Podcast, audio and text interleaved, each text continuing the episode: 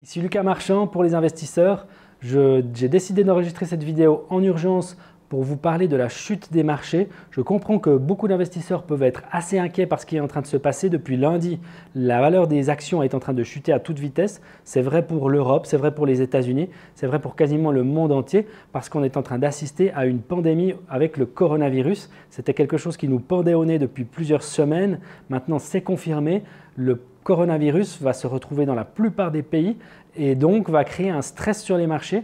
À juste titre, on peut s'inquiéter de ce que ça va donner pour l'économie. En revanche, on va aussi se dire que la peur va se saisir des investisseurs et qu'elle peut parfois être irrationnelle. Donc, je comprends que vous soyez inquiet, c'est pour ça que j'ai décidé d'enregistrer cette vidéo. Je veux simplement remettre de la logique et de la rationalité dans ce que vous faites si vous êtes investisseur.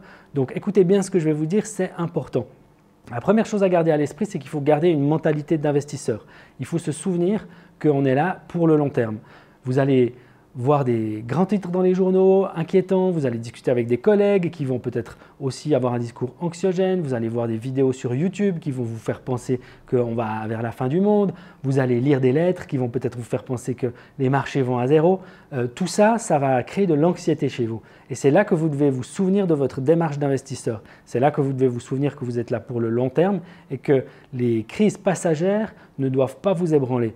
Il faut vous souvenir que les actions, que vous avez achetées, vous les avez achetées sous une hypothèse bien précise. Et aujourd'hui, si cette hypothèse n'est pas remise en cause, euh, si le coronavirus n'est pas une menace directe pour les actions que vous avez achetées, alors il n'y a pas de raison de vendre vos actions.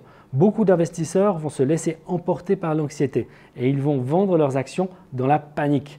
Et là, ils vont se dire que peut-être ils rachèteront plus bas quand la crise sera passée. Euh, je peux vous dire que c'est une erreur.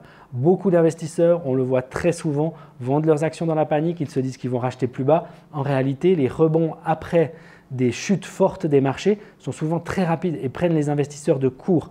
Du coup, ceux qui ont vendu n'ont pas le temps de racheter à bas prix et ils se retrouvent obligés, s'ils veulent rentrer à nouveau dans le marché, d'acheter leurs actions plus chères qu'ils ne les avaient vendues. C'est un énorme problème pour eux et c'est évidemment euh, se prendre pour un trader alors qu'on est un investisseur.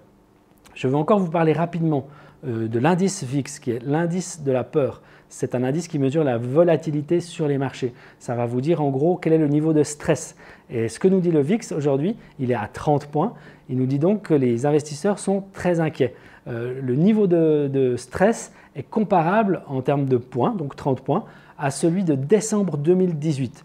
Décembre 2018, c'était le dernier épisode de gros stress qu'on a eu sur les marchés. Et c'était aussi une période idéale pour acheter des actions et non pas pour les vendre. Personnellement, j'ai acheté beaucoup d'actions à ce moment-là parce que je sentais que nous avions peut-être un creux qui allait arriver. J'avais mis un peu de cash de côté. Ça fait aussi d'ailleurs plusieurs mois que je dis à mes abonnés de garder un peu de cash de côté parce que les marchés sont hauts, ils sont très valorisés. Lorsqu'on voit une crise comme le coronavirus arriver, la chute est très rapide. Et donc, nous sommes dans une situation similaire à décembre 2018 c'est probablement l'occasion de regarder les actions qui sont moins chères, les actions qui sont très décotées et de façon irrationnelle. Il existe des business dans lesquels on voit les actions chuter à toute vitesse, des secteurs de l'économie où on voit ces actions vraiment baisser très vite, alors qu'en réalité, elles ne seront pas fortement impactées par le coronavirus.